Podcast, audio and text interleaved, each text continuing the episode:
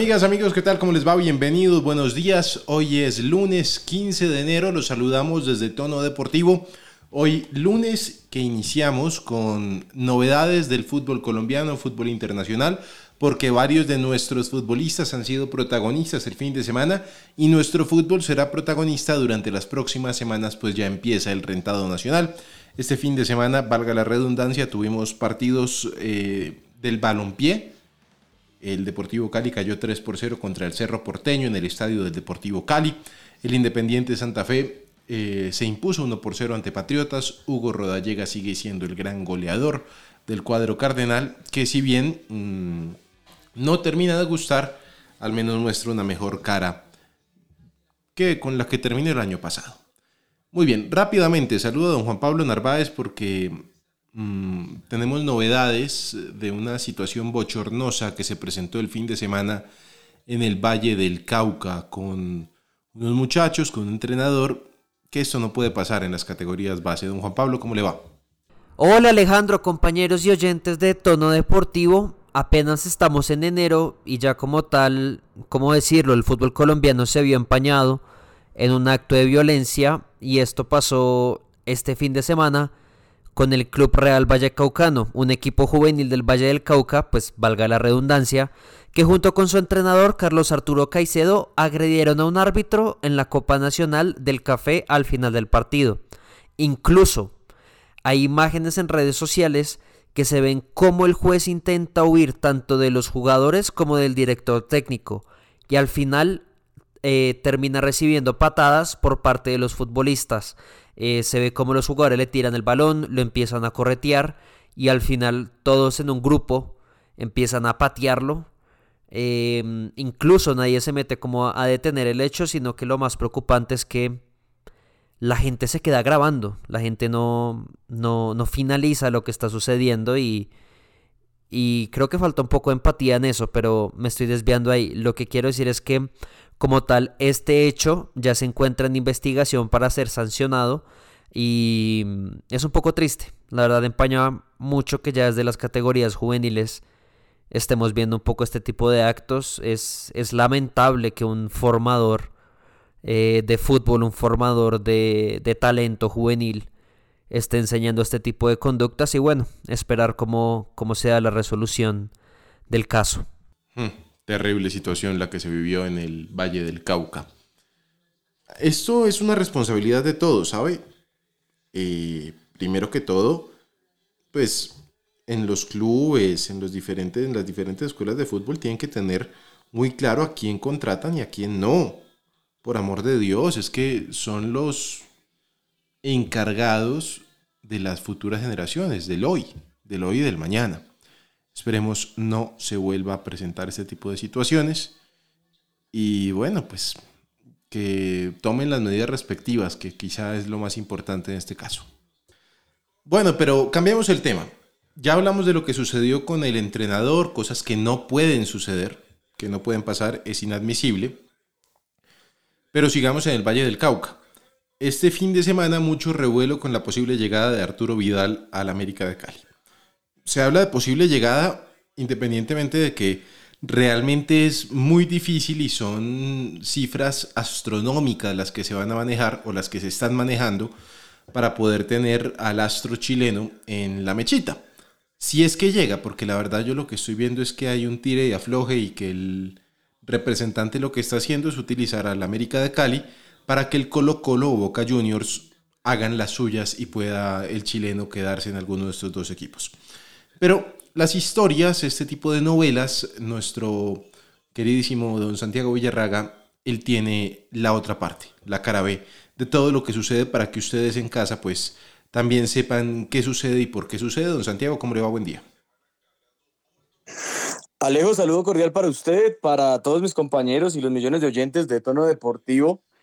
Y como usted lo dice, Alejo, o sea, creo que usted lo escribió muy bien y es el representante. Siempre lo hemos dicho acá en Tono Deportivo y es que el representante juega un papel fundamental en esa negociación que hay entre, entre dirigentes y jugador. Mire que estaba averiguando Alejo y oyentes sobre el tema de Arturo Vidal y esta información me acaba de llegar, la tengo bien calientica desde Chile. me aseguran que durante este fin de semana las directivas del Colo Colo empezaron a moverse rápido, empezaron a tener eh, conversaciones continuas con el, con el representante de, de Arturo Vidal y todo parece indicar que estaría muy adelantado. Ojo, hay que tener en cuenta, la oferta que hizo el América de Cali es muy superior, bastante superior a la que en un principio hizo Colo Colo. ¿Qué es lo que pasa? En Chile me aseguran que Arturo Vidal quiere terminar su carrera en el equipo de sus amores, que es Colo Colo, quiere jugar eh, los últimos años en su país, quiere estar con su familia allí, pero pues obviamente la situación es la siguiente, y es que pues Colo Colo no ha hecho ninguna contratación en este mercado de fichajes, están mirando eh, muy despacio esa contratación. En semanas anteriores habían dicho que Almirón, el nuevo técnico de Colo Colo, se había reunido con él, después dicen que no, que después eh, Almirón tiene otras posiciones, como por ejemplo un 9, que es la prioridad del cuerpo técnico, y ahora este fin de semana pues se vuelve como a reactivar esa negociación. Lo cierto es que eh, tuvimos la, la, oportunidad de hablar con Tulio Gómez, el mayor accionista de, del América de Cali, nos dice que es el deseo de él, que obviamente quiere entregarle ese regalo a, a la hinchada del América de Cali, pero que no es fácil. Obviamente que falta el patrocinador, son tres patrocinadores que tienen que estar allí. Vimos que marcas importantes de Águila, de hamburguesas y demás eh, están detrás de, ese fichaje, pero pues por ahora simplemente, simplemente son rumores, hay conversaciones, Colo Colo se, como lo, lo había mencionado anteriormente, Colo Colo se metió otra vez a la pelea, Boca está ahí a la espera, el América está ahí, pero hay un punto importante, Alejo y oyentes. Arturo Vidal quiere jugar Copa Libertadores y lastimosamente el equipo Escarlata pues no adquirió ese cupo y eso sería un factor importante para que el chileno no llegue a la ciudad de Cali. Tengo entendido, don Santiago, eh, según también fuentes cercanas al jugador, que la propuesta que le hizo el América de Cali le gustó. Verbalmente al menos llegaron a un acuerdo y faltaba presentación de exámenes, bueno, firma de contratos, etcétera, etcétera, etcétera. Pero, a ver, yo entiendo y sé más que nadie de el peso que puede tener un tipo como Arturo Vidal en el fútbol colombiano. Nada más por el nombre es impresionante, aparte porque es un tipo que sigue vigente en selección chilena y va a estar vigente al menos hasta la Copa América. Pero, ¿qué le garantiza al América de Cali don Santiago, que no vaya a ser como Freddy Guarín en Millonarios, que finalmente no, no dio, o como tantos jugadores del mismo América que, que les ha costado tanto, caso Víctor Ibarbo, por decirle algo. Mm, yo sé que es un tiro al aire, y yo me imagino que bajo la nueva dirección que, que están teniendo, pues quieren dar golpes fuertes en la mesa, pero no sé si valga realmente la pena. Ahora, la la pregunta la va a responder prácticamente que solo, pero al Estadio Pascual Guerrero le caben 34 mil personas, ¿correcto? Más o menos. Sí, Alejo. ¿Cuánto está el abono del América o cuánto está en promedio la boleta del América de Cali? Pues Alejo, súmele que debería estar ahí, eh, pues no, no estoy seguro, pero debe estar la boleta más barata entre 30 mil a 35 mil y la más cara entre 90 a 100 mil pesos. Pero ojo. Entonces hagamos eh, un promedio de 60 mil pesos. Sí, exacto, pero Alejo, el, el propio Tulio Gómez, el uh -huh. mayor accionista de la América de Cali, nos aseguró que en dado caso, que en dado caso que Arturo Vidal llegue a la América, el abono se subiría entre 30 a 40%. Entonces es un, una platica que obviamente a la hinchada eh, le, le importa. Vea, es que le pregunto por la siguiente razón, la siguiente matemática. Cuando trajeron a Garrincha, hace muchos años, el Junior de Barranquilla, lo trajeron y le hicieron un contrato, Santiago, de que solamente tenía, o bueno, podía jugar, debía jugar los partidos de local en Barranquilla. Y le iban a pagar a punta de la boletería, ¿sí? De lo que se llenara el estadio. Y entonces yo hago aquí las cuentas y digo 34 mil personas que le caben al Pascual Guerrero a un promedio de 60 mil pesos la boleta. Son 2.040 millones de pesos cada vez que se llenase este estadio. Entonces, creería yo que no hay que ir pues muy lejos para pagarle el, salario al hombre. Con una vez que lleguen el estadio al mes, le pagan al hombre y tienen para dos meses. Obvio, tiene que jugar y tiene que tener buen desempeño. A ver, eh, le pregunto a don Diego Vargas, que ya lo veo conectado. Don Diego, buen día. Cuénteme cuáles son los valores eh, o un promedio de los valores del abono del América de Cali. Alejandro, muy buenos días para usted, para mis compañeros y por supuesto para los oyentes de tono deportivo. Bueno, aquí hay dos categorías, por supuesto. Primero los abonados que son nuevos y los abonados antiguos. Para los abonados nuevos prácticamente hay un 10% de descuento, en donde hablamos que en Occidental, que sería por supuesto la más cara, hablamos de 445.500 pesos. Y prácticamente hablamos que por partido se pagarían 49.500 pesos. Mientras que para un abonado que ya es nuevo en este caso, por decirlo así, pasaría a pagar 495 mil pesos en Occidental, aclaro, y también en cada partido estaría aproximadamente pagando 55 mil. Importante resaltar una cosa, y es que mm. el América de Cali fue el quinto equipo que más abonos vendió para la liga número 2 o 23-2002 y estos fueron 4.150 abonos. Entonces, cierto es que si bien no todos van a ser antiguos, van a haber, por supuesto, nuevos. Créanme que sí puede ser posible la incorporación del rey Arturo Vidal en cuestiones del dinero. Vea, anoche estaba el señor, dígame. Mire, hay, hay algo que toca decirle a los oyentes y es que la hinchada del América de Cali no es una hinchada que compre el abono, como lo hace la hinchada independiente de Santa Fe, de Atlético Nacional, de Millonarios, hasta el propio Junior de Barranquilla. No, Santa Fe no compra abonos, pero bueno. Bueno, sí, pero pues eh, el América, la hinchada del América que llena cada días, cada 15 días el Pascual, es con su boleta normal. Entonces hay que mirar que el tema del abono no sería muy viable para don Tulio Gómez y las finanzas del América, teniendo en cuenta el, el dato que acaba de dar Diego y lo que se ha visto en años anteriores. Incluso el fin de semana hubo amistoso del América y el estadio, le pongo yo que había un 15%, 20% de la ocupación. Vea, no, pero es que yo vuelvo y le digo, si traen jugadores de renombre, traen jugadores franquicia, la hinchada debe responder y debe llenar los estadios. Y si a mí la hinchada me llena el estadio Pascual Guerrero todos los fines de semana o cada 15 días, voy a tener plata para pagarle al hombre. Ya después, porque es que esto es matemática pura y esto es administración básica. Al hombre, el América de Cali tiene un presupuesto para el año, que ya está establecido. Antes de iniciar el año tiene el presupuesto aprobado aparentemente, o eso dicen. Llega el tema Arturo Vidal y dicen, bueno, ¿de dónde sacamos la plata para este man? Bueno, pues que a punta de, entradas, porque es que esas entradas se van para otras cosas, pero como ya los salarios y eso se supone los tengo saneados, pues puedo hacerlo. Hay que ver cómo, cómo gestionan. Vean, le iba a contar. Este señor Arturo Vidal, desocupado, me imagino ocioso, estaba en Twitch el fin de semana, hace un par de horas, y apareció James Rodríguez y esta fue la conversación que tuvieron. ¿Vas para la América o qué, papi? ¡Ay, ay, ay! ¡Ay, papá! No, no digas eso, papá, que está la gente de Colo Colo, de Boca, de la América. ¿Cuándo? ¿A bailar salsa mi rey o qué? Sí, estamos, estamos aprendiendo a bailar salsa, ojo. me he ido soltando, me he ido soltando. Bueno, ahí está. Que ha ido aprendiendo a bailar salsa, que él se ha ido soltando, pues recordemos su pareja es caleña, vive en Jamundí. Mm, esperemos que se dé. Yo me imagino que todavía tiene fútbol para dar y más en el fútbol colombiano, don Santiago, 36 años, que tiene 35 años. Eh, le va a dar al menos 2-3 años más de fútbol al América, si es que la disciplina lo deja y, pues si es que el hombre quiere. Alejo, Dígame.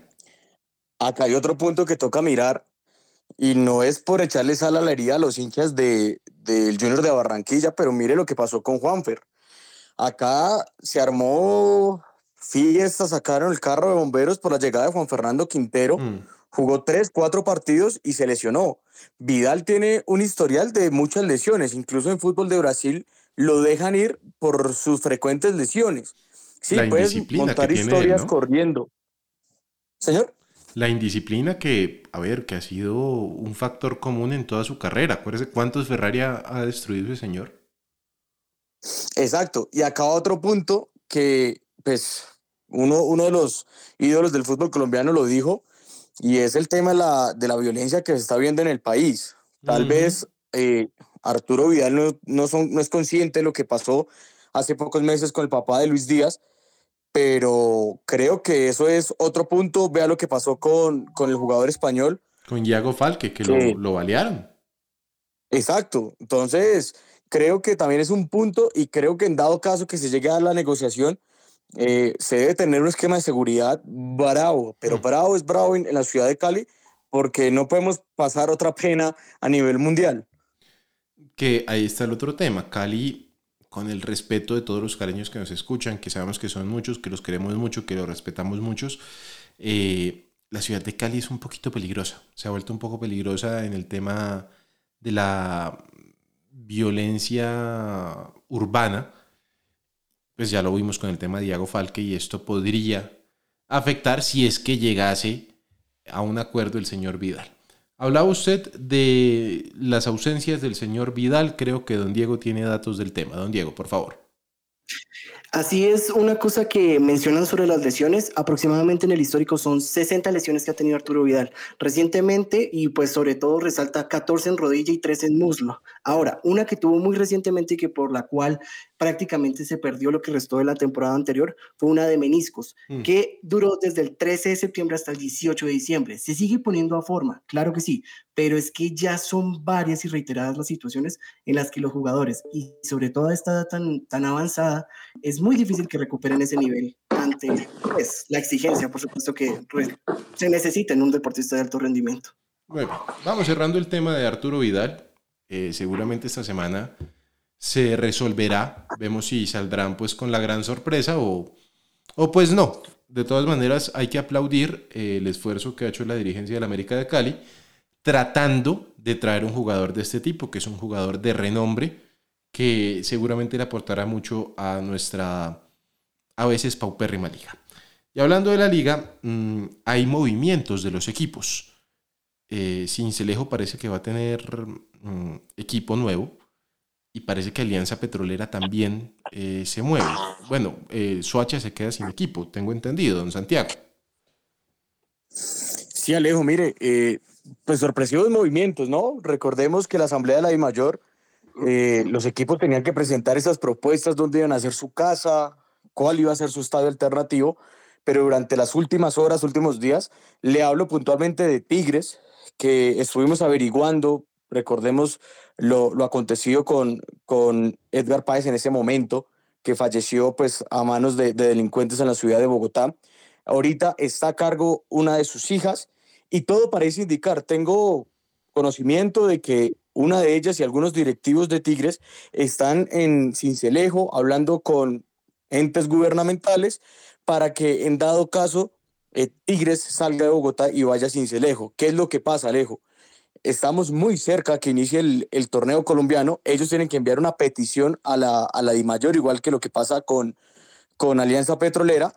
Y en dado caso de que a DIMAYOR no acepte, ellos tienen que quedarse este semestre en, en la casa que, que, dieron oficialmente ante la DIMAYOR en la asamblea y ya sería para el segundo semestre. Tigres todavía no lo ha oficializado, están en negociaciones, todo parece indicar que está dado, pero pues falta el visto bueno de la DIMAYOR, Alejo. Mejor dicho, y tengo entendido que Alianza Petrolera también cambiaría de casa. Esto pues a la espera, por supuesto, de novedad alguna sobre el tema. Vamos a cambiar de deporte, ya vuelvo al fútbol colombiano porque tuvimos partidos de Millonarios, tuvimos partido de Santa Fe, tuvimos partido de Fortaleza, tuvimos partido del Cali que cayó contra el Cerro Porteño. Eh, ya tengo yo mi opinión del tema que seguramente distará mucho de lo que piensan los hinchas. Quiero hablar de tenis porque Daniel Galán tuvo una destacada participación en la primera ronda del Australian Open. Don Omar Pachón, ¿cómo le va? Buen día. Buenos días, ¿qué tal Alejo? Un saludo para usted, para Santi, para Diego, para eh, Juan David, para todos los oyentes de Tono Deportivo. Eh, sí, una gran, gran actuación de, Daniel Felipe Galán, el, jugador y el tenista colombiano. Eh, pues tuvo eh, su debut en el Australian Open en un partido eh, que se complicó bastante, sobre todo porque jugaba contra un local contra Jason Kubler. Y de hecho arrancó ganando el, el australiano 6-2 el primer set. Después ya Galán eh, lo empezó a remontar de a poco, 3-6, 6-7. Y en el cuarto, eh, que fue donde se le alargó el chico al colombiano, que le quebraron el saque para que el australiano se llevara el 6-4. Y por último, ya en el, en el super tie break, el 7-8, 10-8 eh, quedó el tie break, 7-6 quedó el partido para un duelo que duró más de 5 horas. Em, entonces fue un partido largo, largo para Daniel Felipe ganar. De 5 sets, perdón, duró más de 3 horas. Hmm. Un partido largo. 5 horas, 5 horas duró el partido. Exactamente. Y mm, un despliegue físico impresionante que ojalá eh, no, le, no le cueste en el partido de la siguiente ronda que va a ser contra Sebastián Báez, es el argentino número 26 del mundo en el top eh, del ranking mundial. Entonces, a ver, la merma físicamente, eh, esperemos no le pase factura al colombiano, que hizo una buena pretemporada en Australia en acondicionamiento físico y ahora, pues en una segunda ronda, Galán es un jugador que sabe jugar con esa desventaja, que sabe pelear eso y pues en ese top que tiene el número 89, como nos dice ahí Diego, eh, el tema es que esperemos hasta dónde llega, pero hay que atribuirle eso a él y es que sabe jugar eh, con el público en contra, con el favoritismo en contra. Entonces, tenemos ilusiones, obviamente, sabemos que mm. el tenis para nosotros es diferente, pero pues bueno, esperaremos cómo nos va, cómo está María Camila Osorio también, las cartas que se van mostrando en el Gran Slam y pues en la gran carpa del tenis que ya estira las piernas en este 2024. Muy bien, ya comenzó el tenis. Eh, don Omar, usted tiene información de Alianza Petrolera que se va, ¿cierto? Sí, a ver si usted me complementa, por favor, porque es, confuso lo que tengo. está muy similar con lo que dice Santiago. A ver, Alianza esperaba un apoyo eh, más fuerte, por así decirlo, de la administración local de Barranca, de Barranca Bermeja, porque va a ser la primera vez que va a jugar un torneo internacional. Obviamente la gente tiene eh, las esperanzas puestas y por eso estaba el apoyo incesante, pero con una nueva administración ellos eh, obviamente, pues ante un torneo internacional esperaban un apoyo más grande que no se dio, sino mm. se pensaba seguir con el mismo apoyo y ellos dijeron pues que no valía la pena.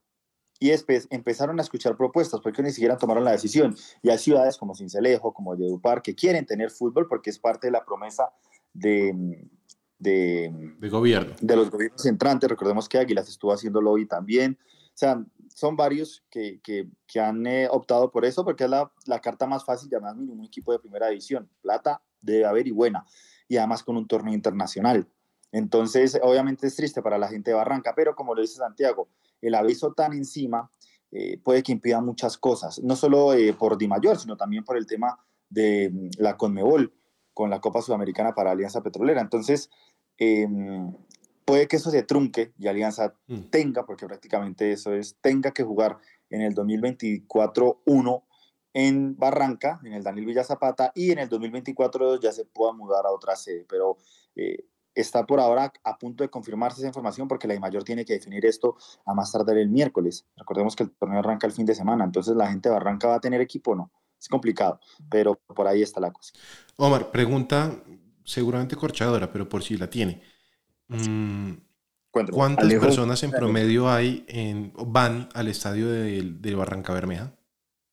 Mire, el, el aforo del, del estadio no es eh, el más grande, obviamente la Milla Zapata tiene eh, para un promedio de, de 15 mil a 20 mil aficionados, eh, pero siempre se ve vacío, ¿no? Y es que además el calor en Barranca es complicado, los horarios también son complicados, de hecho es un equipo que le pone horarios difíciles, entre semana de hecho se alcanzó a jugar con Junior de Barranquilla casi hasta las 11 de la noche, entonces es una plaza que no tiene mucho movimiento y usualmente el promedio está entre más o menos unos 2.000 a 3.000 aficionados, cercano, cercano a los 5.000 y pico, pero es, es raro también que, que, se cumpla esa meta.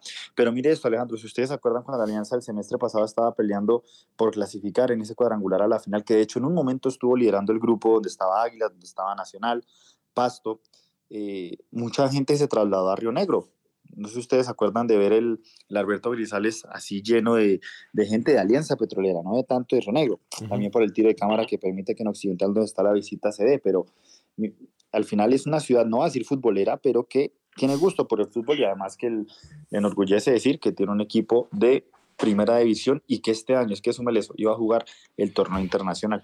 A ver, don Santiago me decía.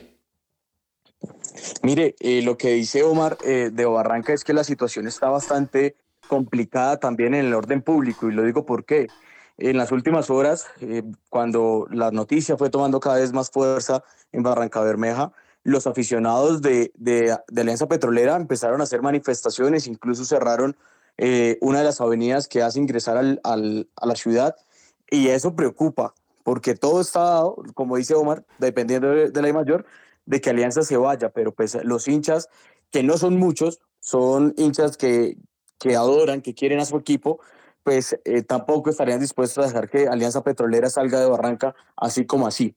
Mm. Bueno, esperemos a ver qué puede pasar. Eh, Tulio Gómez quiere a Hugo Rodallega. Me imagino que estará ya abriendo el paraguas por el tema de el señor. Yo creo que es de Alejandro porque esta vez, esta vez sí sería muy raro. Sí, no, pero pues... Eh, Le tengo toda la novela. Ay, cuéntela. Mejor, cuéntela, ya que está ahí. Y se prepara don Juan David Forero, que seguramente estuvo muy pendiente del Santa Fe en sus partidos de fin de semana. Pero cuéntela la novela. Pues mire, Alejo y oyentes, eh, efectivamente, así don Tulio y las directivas de la América de Cali y el propio Hugo Rodallega lo quiera negar, hubo conversaciones, hubo chats de WhatsApp, algunas llamadas para que Hugo Rodallega llegara a la América de Cali. Para nadie es un secreto que Hugo es hincha del América, que en un principio quería jugar en la América de Cali. Le hicieron no una propuesta formal, sino un, diálogo, un diálogo informal, se puede decir así. Llegaron a unos números. ¿Qué es lo que pasa? Eh, la palabra la tiene Santa Fe. Y Santa Fe no quiere dejar ir a Hugo Rodallega. Incluso, no sé si ustedes sabían, eh, Millonarios también presentó mm. una propuesta por, por Hugo Rodallega durante el mercado de fichajes sí, e Independiente Santa Fe le dijo que no. ¿Cuál fue el compromiso? Mire, durante las penúltima, última semana de diciembre se reunió Eduardo Méndez con Hugo Rodallega y le dijo, usted darme un buen proyecto deportivo y yo me quedo. Proyecto deportivo que por ahora con los refuerzos está cumpliendo Eduardo Méndez. Ya en los partidos es otra voz. Hugo Rodallega quiere cumplir su palabra porque Eduardo Méndez la cumplió. Le dijeron a Santa Fe, ¿usted estaría dispuesto a dejar a Hugo Rodallega? Y Santa Fe, Eduardo Méndez dijo inmediatamente no. Hugo Rodallega dijo, listo, yo me quedo acá, cumplo mi, mi contrato y esperar el próximo año. Recordemos que Hugo Rodallega 2024 tiene... se le acaba, ¿no? Exacto. Él, él renovó por un año más. En diciembre se le acaba y esperar, porque Tulio sí llamó, la nueva presidenta de la América de Cali también llamó, eh, pues lo que le digo, Hugo Rodallega se mostró interesado, pero pues la última palabra la tiene Independiente Santa Fe, que por ahora no lo dejará salir.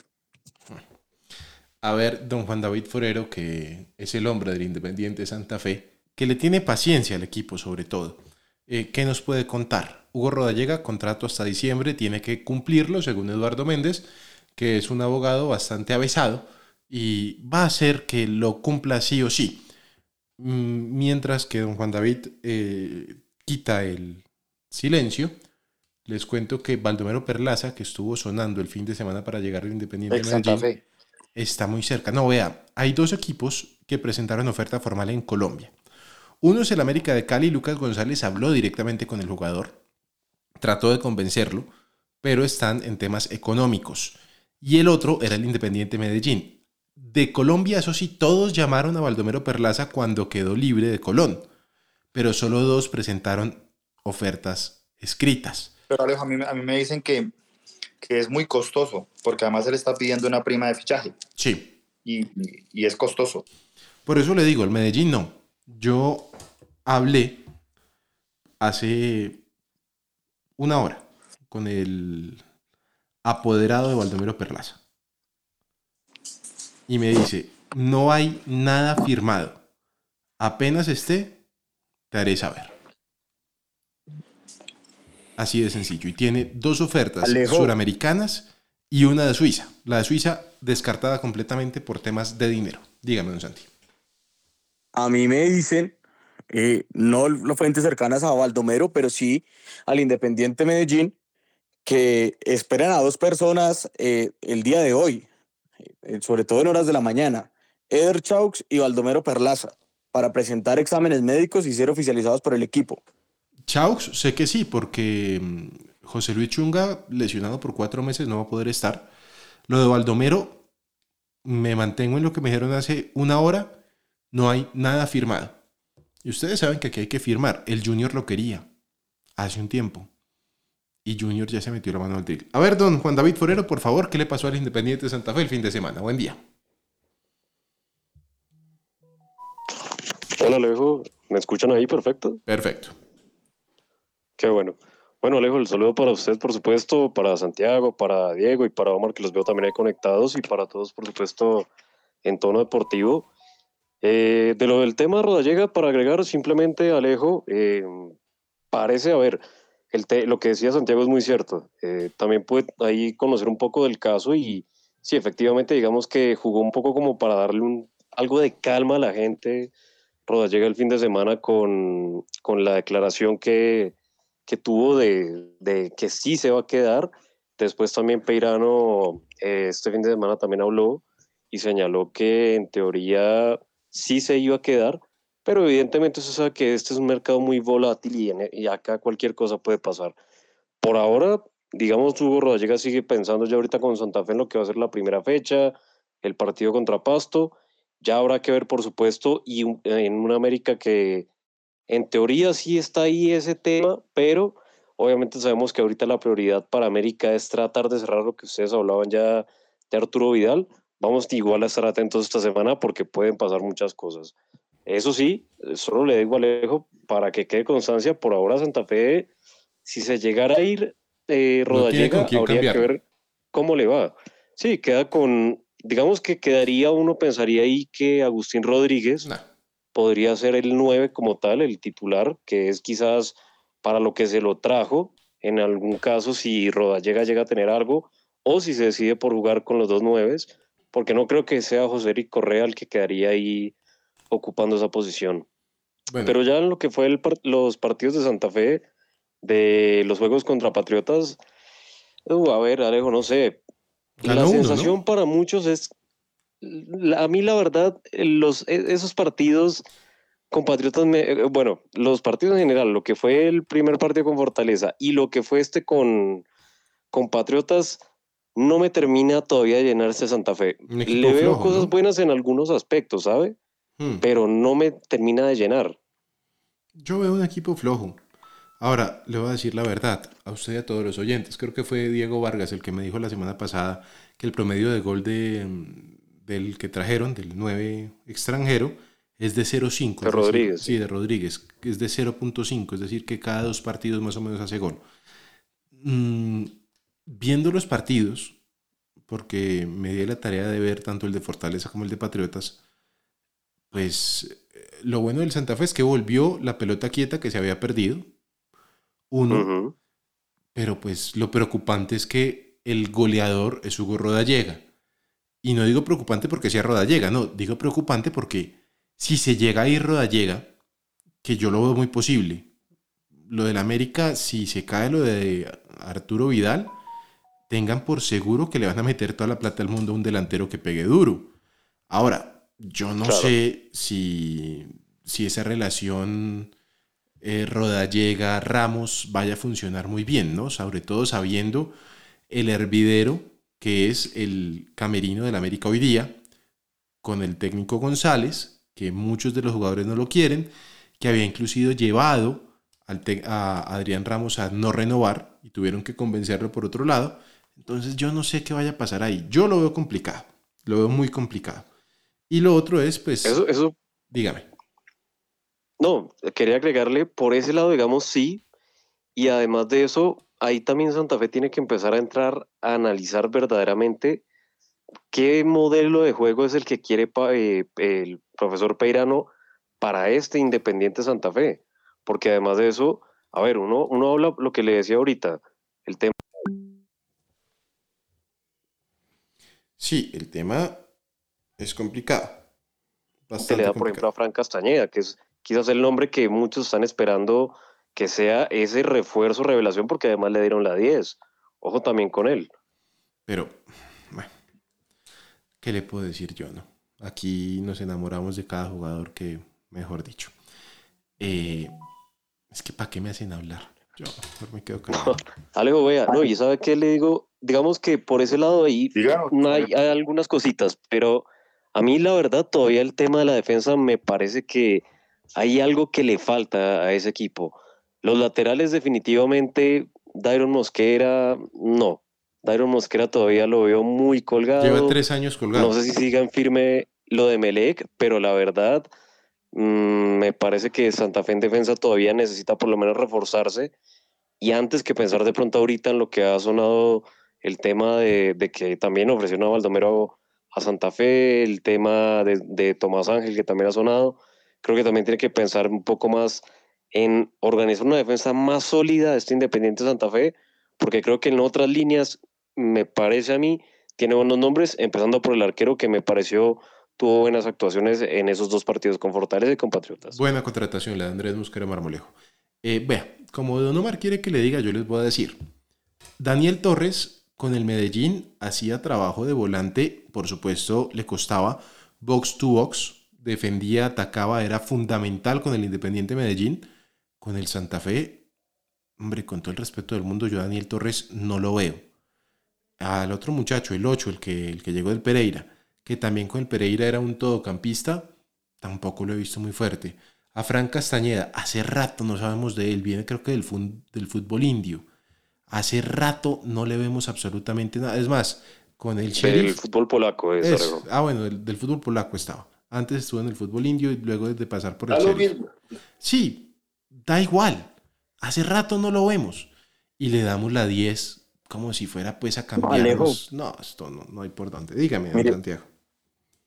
Hay algo que toca decirle a los hinchas de Independiente Santa Fe y de, y de paso se, se los digo a ustedes que tienen afinidad con el equipo rojo.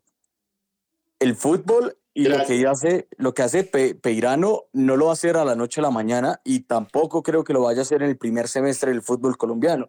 Muchos piensan que porque Santa Fe creo que trajo 11, 12 jugadores nuevos, No, no va a pasar el fútbol nada. va a cambiar. Entonces, obvio, y con todo el respeto que merece el profesor Peirano y, y tal vez tendrá su, su, su- su esquema de juego, pero la plantilla que armó Independiente Santa Fe no es para la idea que tiene eh, Peirano, porque lo hemos visto en los partidos amistosos y vimos la idea de Peirano en los últimos juegos de, del torneo anterior. Entonces, ¿qué es lo que pasa? Yo creo que Eduardo Méndez y la hinchada Independiente Santa Fe tendrá que esperar que los jugadores se acoplen porque en verdad son más de la mitad de los 11 titulares que, que son nuevos y obviamente pues tal vez, ojalá esté equivocado, yo quiero que a Independiente Santa Fe haga un buen semestre eh, este, este torneo, pero tal vez no vaya a ser lo que la hinchada lo espera. Y muchos hablan de Fran Castañeda y lo que usted dice, Alejo, ¿dónde estaba? No podemos quedarnos en la historia del jugador. Tenemos que hablar de la actualidad. Y creo que para mí los únicos refuerzos que aplaudo Independiente Santa Fe es Marmolejo, el arquero, me parece espectacular. Y Juan Pablo Zuluaga. Creo que eh, era un jugador que quería Alberto Gamero incluso, pero pues Santa Fe le ganó la batalla. Y súmele a Daniel Torres, que con el Medellín hizo un semestre espectacular. Lo de Daniel Torres Hay fue algo- una cosa loca. Dígame, Diego. Hay algo que me parece muy curioso y, y no quiero decir que sean estilos de juego similares o quizás mutuamente excluyentes, pero me recuerda mucho la situación de Santa Fe cuando recién llegó Alfredo Arias. Lo mismo, Alfredo Arias necesitó de un tiempo bastante prudente para poder organizar las ideas de juego y por primera vez ese equipo durante más de cinco años demostró que jugaba algo y apenas demostró que jugaba algo, terminó yéndose el técnico. Entonces, realmente sí necesita tiempo, contrataciones varias las han nombrado, Elvis Perlaza, Daniel Torres, Francisco Chaverra, Dan- eh, Daniel Moreno, Andrés Mosquera Marmolejo, Marcelo Ortiz, José Eric Correa, Juan Cruz Esquivel, Santiago Cuero y Juan Pablo Zuluaga, esperando también posibles pues incorporaciones Pero, Diego. Eh, Digo, Juan. Cruz, Juan Cruz Esquivel no llegó. Ah, Ahí hubo, se cayó. hubo un problema Mm. con, con la dirigencia de Tigres y esta novela también me la sé. Y es que eh, en Tigres, en, en Tigres se, se molestaron bastante por la presentación que le hicieron sin haber tenido acuerdo con el propio Tigres. Incluso el jugador quería llegar, el empresario también tenía todo listo.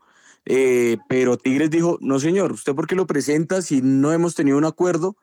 Y eso fue lo que molestó. Tigres le dio la vuelta y le dijo, no, usted se queda a pesar del deseo del jugador de llegar a Independiente Santa Fe. Ya, a, a, propósito de eso, a él incluso le habían hecho una despedida en Argentina, o sea, le habían hecho como con la familia, con la gente del barrio y todo, le habían hecho su despedida. e incluso, pues. eh, si ustedes se fijan, Santa Fe tuvo que borrar todo eso. Qué desastre, qué desastre. Eh, ¿Cuánto dinero le entraría al Santa Fe, don Diego, si se llega a dar el paso de Mantilla a Liverpool? Que es de lo que ha estado hablando Fabricio Romano este fin de semana. Bueno, lo primero, gracias a Santiago también por la, la, aclaración de lo sucedido con Juan Cruz Esquivel. Una situación que está ocurriendo en este momento en Talleres de Argentina y que incluso el, lo que ya viene siendo parte importante del equipo argentino ha mencionado es que a Daniel Mantilla lo vienen siguiendo desde el año pasado, precisamente desde el mes de febrero ya lo han sondeado. ¿Quiénes? Tres equipos muy puntualmente, pero uno se desconoce y es un equipo de Alemania. Sin embargo, lo que sí se conoce es que el Liverpool lo ha buscado y también eh, el Brighton and Hove Albion, el equipo que fichó y trajo prácticamente a conocimiento público a Pervis Estupiñán, por ejemplo, y que en el caso de, de, Liverpool se está mencionando que sería una cifra aproximada de 8 millones, de los cuales Independiente Santa Fe tiene una cláusula del 20% por ese posible fichaje. No digo que se realice, simplemente lo están sondeando y si se preguntan qué es lo que más le está costando al Liverpool para apostar por el colombiano, sencillo, el físico, el tema de las posibles lesiones y cómo se va a desarrollar el zaguero central ex Independiente Santa Fe. Eh, vamos terminando porque se nos acabó el tiempo, pero como la charla está tan amena, mañana seguimos hablando de fútbol. Nos encanta hablar de fútbol. La última y nos vamos yendo. Don Omar, por favor. Micrófono, don Omar. Sí, ya estaba, estaba hablando cerrado, Alejandro. Espera. Eh, no, quería comentarle rápido lo del partido que tuvimos ayer, el superclásico español por la Supercopa donde el Madrid se puso a un tiro de igualar al Barcelona, una copa más, 13 títulos para el conjunto blanco, 14 para el equipo culé, que ayer eh, tuvo una presentación complicada, 4 por 1 terminó goleado, 3 goles de Vinicius, uno de Rodrigo, descontó Lewandowski, pero pues obviamente Xavi Hernández queda muy tocado, le quedará asegurarse en octavos que juega contra un equipo de mm, tercera división, si no estoy mal, cuarta división, y eh, afianzarse en los puestos de Champions League porque le queda ya muy complicado también pelear por la liga. Es un golpe duro por cómo se ve el resultado y por el resultado, pero eh, es un partido que al Madrid sí lo deja muy bien y que la otra semana, esta semana mejor dicho que ya empieza, tendrá que verse otra vez con el Atlético de Madrid, pero por octavos de copa. Muy bien. Don Juan David Forero, por favor, la última que nos vamos yendo. Alejo, bueno, no, pues también los sorpresivos resultados que ocurrieron en las últimas horas en, la Copa Africana de Naciones. ¿eh? La gente esperaba que se dieran partidos ya casi que cantados y vea, Nigeria termina empatando con Guinea Ecuatorial, Egipto también al final con un penal de Salah ya en lo último termina rescatando un empate y tuve la oportunidad de verme el partido de Ghana y Cabo Verde y le digo impresionante lo de la gente de Cabo Verde al final, cómo logró anotar ese gol en la última acción del partido y sacarle un juego que, como dicen por ahí, eh, en las apuestas, en, en, la previa estaba todo dado para gana y al final es el conjunto de Cabo Verde el que le termina ganando 2 a 1. Lindo inicio hasta ahora para mí de esta Copa Africana de Naciones. Por ahí estuvo Pablo Sabac con Siria. Dígame, don Omar eh, eso, le iba a comentar lo de Sabac, le iba a comentar también, eh, pues no, creo que el Cali que hablar después. Eh, y el tema de, de, Linda Caicedo, hay que mencionarlo, que tuvo una buena actuación el fin de semana y que está nominada para el premio de BES, que recordemos ya será el día de mañana. Muy bien. Don Santiago, por favor, ilumínenos con su última. Alejo, pues eh, ya vuelve el fútbol colombiano y hay preocupación en el entorno de Millonarios, sobre todo Alberto Gamero. Daniel Cataño tiene algunas molestias físicas, no fue partícipe de los dos juegos amistosos contra Fortaleza. Juan Carlos Pereira está tironeado. Están evaluando su evolución para ver si viaja a Barranquilla. El día de hoy el conjunto bogotano tendrá la presentación de su nuevo patrocinador se va a hablar con Alberto Gamero sobre algunos refuerzos. Eh, de una vez les digo, el tema de Pablo Guerrero es humo, un humazo que quieren meter acá en Colombia, que no va a ser así, pero sí Millonarios está buscando un defensa central y un extremo. Muy bien. Don Diego, por favor, la última y nos vamos. Y es que no solo Linda Caicedo brilló en la Copa de la Reina, lo que sería el homónimo de la Copa del Rey, en el fútbol eh, femenino español. También lo hizo Mayra Ramírez con el Levante, quien también avanzó de ronda y marcó una anotación, y Manuela Venegas con la Real Sociedad. Eso sí, no todo pues es color de rosas, puesto que eh, lo que viene siendo otras colombianas, como por ejemplo Ivonne Chacón y Lisette Serna, que jugaban para el Valencia, quedaron eliminadas y pues Lacey Santos no tuvo mucha participación con el Atlético de Madrid, sobre todo porque el día de mañana se juega la semifinal de la Supercopa de España femenina entre el Atlético de Madrid femenino y el Levante, o en otras palabras, entre Lacey Santos y Mayra Ramírez. Muy bien, vamos llegando al final de este tono deportivo. Muchas gracias por haber estado con nosotros. Feliz día.